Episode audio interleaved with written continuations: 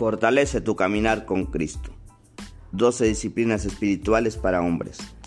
Patrick Morley. Capítulo 9.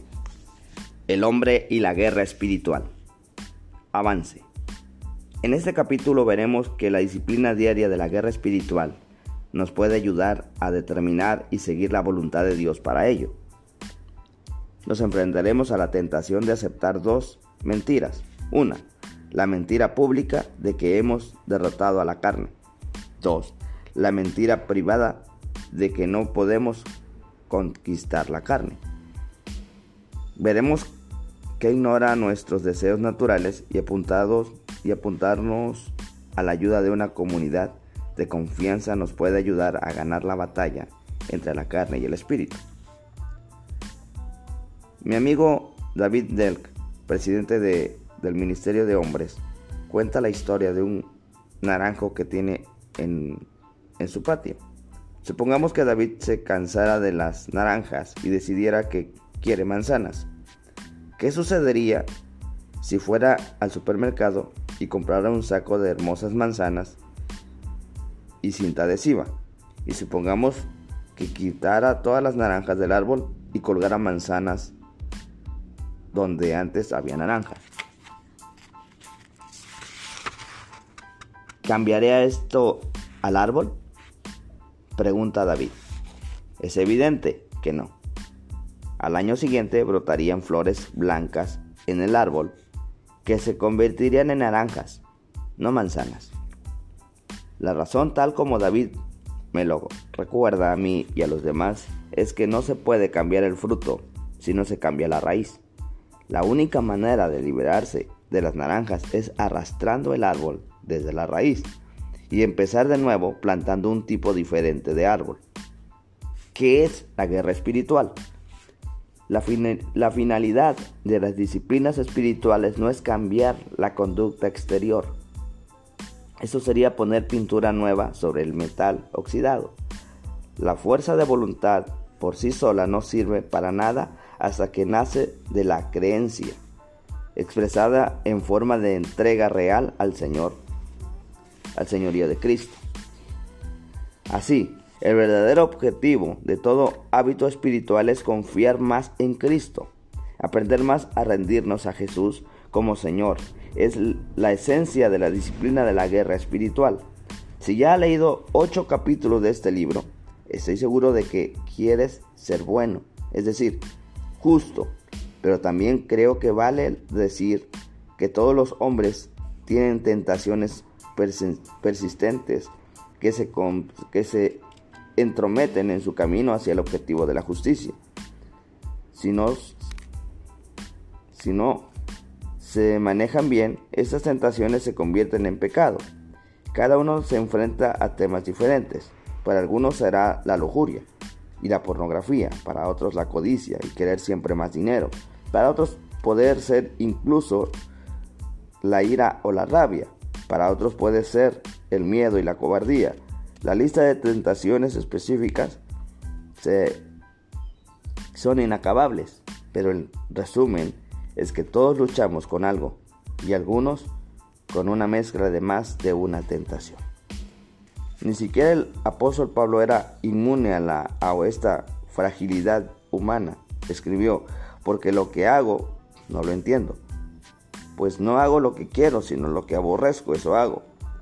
El querer el bien está en mí, pero no el hacerlo. Queriendo yo hacer bien, hallo esta ley, que el mal está en mí. Está en Romanos 7, 15, 18 y 21. Pablo describió la batalla entre la ley de Dios y la ley del pecado.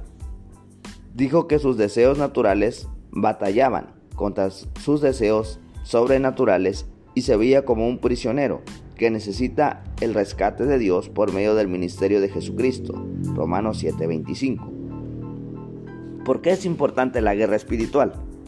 Tal como explica el pasaje anterior, nuestras vidas son un campo de batalla entre lo natural y lo sobrenatural, entre la carne y el espíritu. Cuando nos convertimos en cristianos, somos perdonados, hechos nuevos, recibimos vida eterna Segunda a los Corintios 5:17 nos dice que somos una nueva criatura. En Juan 5, 3, 5 al 8 dice que hemos nacido en el Espíritu. Todo esto es cierto, pero la realidad diaria es que vivimos la novedad con una extraña tensión entre lo natural y lo sobrenatural. Cuando nos convertimos en cristianos, no nos convertimos en seres puramente espirituales, todavía vivimos en cuerpos humanos, con motivaciones y deseos humanos. Por esto, Pablo anima a los cristianos con estas palabras, andad en el espíritu y no satisfagáis los deseos de la carne. Añade que a la antigua naturaleza pecaminosa le gusta hacer el mal, que es precisamente lo contrario de lo que desea el Espíritu Santo. Gálatas 5, 16, 17. Estas dos fuerzas, la naturaleza pecaminosa y el Espíritu Santo, luchan una contra otra constantemente y nuestras decisiones nunca están libres de este conflicto. Esta es la definición más básica de la guerra espiritual. Esta batalla es el centro de la lucha cristiana, reflejada en nuestras decisiones a cada momento para vivir de acuerdo con nuestra agenda o con la de Dios. Si somos sabios, participaremos como soldados disciplinados, ensarzados en la guerra espiritual como hábito diario. Vivir un compromiso con la guerra espiritual. Pablo explicó a los cristianos del primer siglo que eran llamados a liberar, a libertad, pero advirtió, no uséis la libertad como ocasión de la carne, en Gálatas 5:13. Por medio de Cristo tenemos acceso a la, a la armadura y a las armas que nos librarán de la esclavitud a la tentación y al pecado. Pero por lo general, esa libertad nos aparece automáticamente, requiere nuestra participación.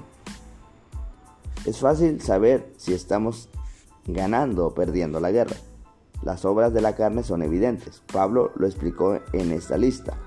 Adulterio, fornicación, inmundicia, lascivia, idolatría, hechicería, enemistades, pleitos, celos, ira, contiendas, disensiones, herejías, envidias, homicidios, borracheras, orgías y cosas semejantes a estas. En Gálatas 5, 19 al 21. Las personas que viven en esta manera, apartadas de la confianza en Cristo, están perdiendo la batalla. Por otro lado, las personas que están ganando muestran el fruto del Espíritu, descrito por Pablo como amor, gozo, paz, paciencia, benignidad, bondad, fe, mansedumbre y templanza. Las personas que muestran esas cualidades andan por el Espíritu. Gálatas 5, 25 al 22 al 25. Están ganando la batalla espiritual y disfrutan el favor y la paz de nuestro gran Dios. En este pasaje Pablo nos reta a colaborar con Dios en este proceso. Muchos nos damos cuenta de que se requiere nuestra participación, pero en nuestros esfuerzos para obtener la superioridad sobre nosotros mismos, nos enfrentamos con dos errores potenciales. Si aceptamos una de las dos mentiras presentadas a continuación, perderemos el gozo y la libertad de la obediencia a Dios a largo plazo. 1. Fingimos públicamente que hemos derrotado a la carne. Nadie puede ganar esta guerra por su propia fuerza, solo ganamos por medio del Espíritu Santo. Nunca finjas que eres pecador es muy peligroso.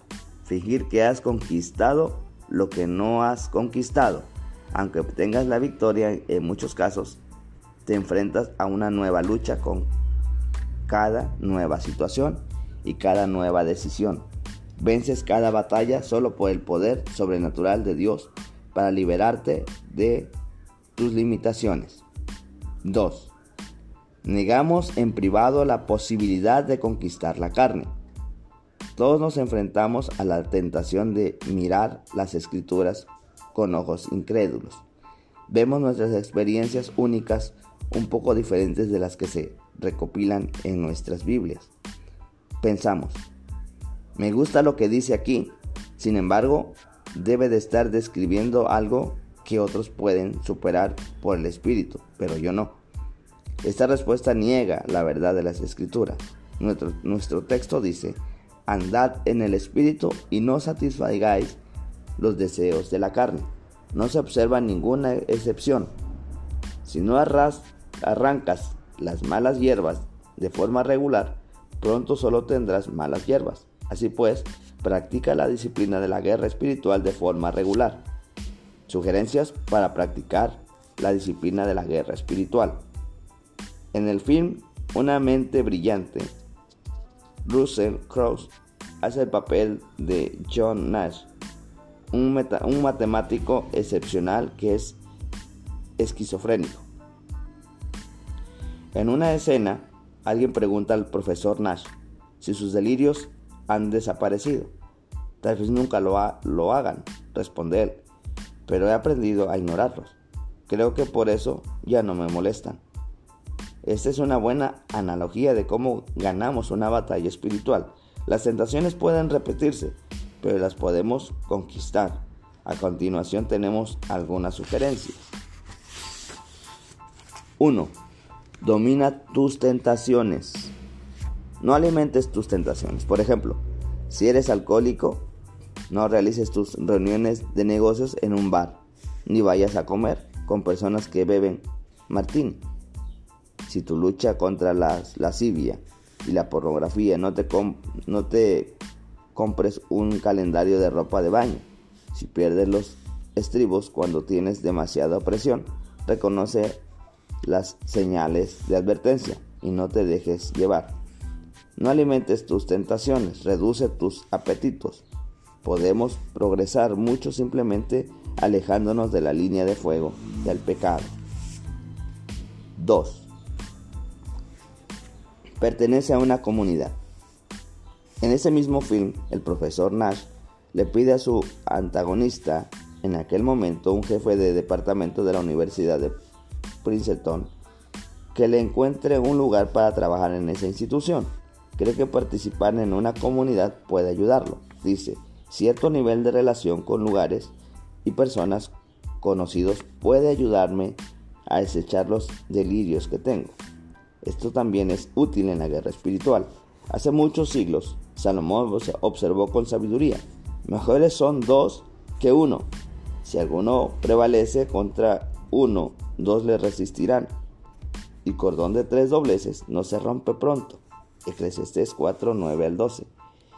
El Señor de que el, el, perdón, el hecho de que la unión hace la fuerza es cierto en la batalla física, pero también lo es en la batalla espiritual. Si te rodeas de personas que te apoyan y que comparten tu compromiso por una vida piadosa, encontrarás ayuda en tu lucha. Estoy casi seguro por la experiencia de que al menos la mitad de hombres que leen este libro están luchando con algo que los consume. Les falta poder. La mayoría verían la victoria si se comprometieran con una comunidad de confianza. Encuentra un grupo de hombres que compartan tus luchas y pídeles que oren por ti. Hazte vulnerable y ábrete. Permíteles restablecer para ti la realidad de que las escrituras son verdaderas y que viviendo por el Espíritu puedes desarrollar hábitos que se oponen a la gratificación de la naturaleza pecaminosa. Esa es la idea central de la disciplina de la guerra espiritual. 3. Toda, toma toda la armadura de Dios. Veamos Efesios 6, 13 al 18. Tomad toda la armadura de Dios para que podáis resistir en el día malo, y habiendo acabado, estad firmes. Estad firmes, pues, ceñidos vuestros lomos con la verdad, vestidos con la coraza de justicia y calzados los pies con el apresto del Evangelio de la paz. Sobre todo tomad el escudo de la fe, con que podáis apagar todos los dardos de fuego del maligno, y tomad el yermo de la salvación y la espada del Espíritu, que es la palabra de Dios, orando en todo tiempo con toda oración y súplica en el Espíritu, y velando en ello con toda perseverancia y súplica por todos los santos. Cursivas añadidas. Este pasaje es el plan central de cómo podemos ejercer la disciplina de la guerra espiritual. Ningún soldado iría a la batalla con ropa de calle. Quiere una armadura y algo que disparar. Nuestras armaduras es la verdad que encontramos en la palabra de Dios, la vida justa, el Evangelio, nuestra fe y nuestra salvación. Nuestra arma es la espada del Espíritu, la Biblia y la oración. Padre, creo que todos los lectores quieren hacer lo correcto. Deseamos agradarte, pero tropezamos de muchas maneras. Ayúdanos a sacarnos las caretas para que no finjamos que estamos conquistando cuando no es cierto. Señor, en esta lucha, no permitas que neguemos la eficacia de tu santa palabra. Pido que nos ayudes a cada uno a seguir la vida sobre la carne, sobre nuestra naturaleza pecaminosa por medio del Espíritu Santo. Oro para que uses a tus comunidades para ayudarnos en este cometido. Señor, que cada lector vea un progreso real en su vida y que no se desanimen por el camino. Lo pedimos en el nombre de Jesús. Amén. Ideas principales. Todos los hombres encuentran obstáculos en su lucha por alcanzar el objetivo de ser justos. Hay dos fuerzas, la naturaleza pecaminosa y el Espíritu Santo, que luchan constantemente entre sí, de modo que nuestras elecciones nunca son ajenas a este conflicto. Pablo anima a los creyentes a vivir por el Espíritu y no satisfacer los deseos de la carne. Nunca finjas que no eres un hombre pecador. Es muy peligroso fingir que has conquistado lo que no has conquistado. Domina tus tentaciones. Pertenece a una comunidad. Toma toda la armadura de Dios. Preguntas para el debate. En el film, una mente brillante el esquizofrénico John Nash dijo cuando alguien le preguntó si sus delirios habían desaparecido, no, no se han ido, tal vez nunca lo, hagan, pero he aprendido a ignorarlos. Creo que por eso ya no me molestan. Martín, ¿crees que esto es lo que pasa en todos nuestros sueños y nuestras pesadillas? Hay que seguir alimentándolas para que permanezcan vivas? ¿Qué podemos aprender de él sobre los deseos de nuestra naturaleza pecaminosa? 2. ¿Qué aconseja Pablo en Gálatas 5:16? ¿Por qué? Ve el versículo 17 también. 3. Responde una de las siguientes preguntas. En un día normal, ¿Qué porcentaje, pues, ¿Qué porcentaje de tiempo ganas en la batalla del control de tus deseos y, qué porcentaje pierdes? Si eres cristiano, ¿en qué se diferencia tu batalla espiritual hoy de acuerdo cuando no conocías a Cristo? ¿Cuál es el deseo principal de tu, de tu naturaleza pecaminosa? De más, ¿Qué más te preocupa? ¿Por qué? ¿Cuál es la vida de escape, la vía de escape y de victoria? 4. En una mente brillante, John Nash también dijo, formar parte de una comunidad puede ayudarme.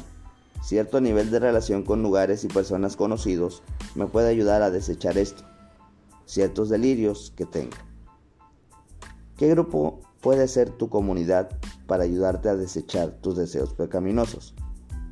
¿Qué tendrías que hacer para que esto fuera una realidad? ¿Qué tendrías que hacer?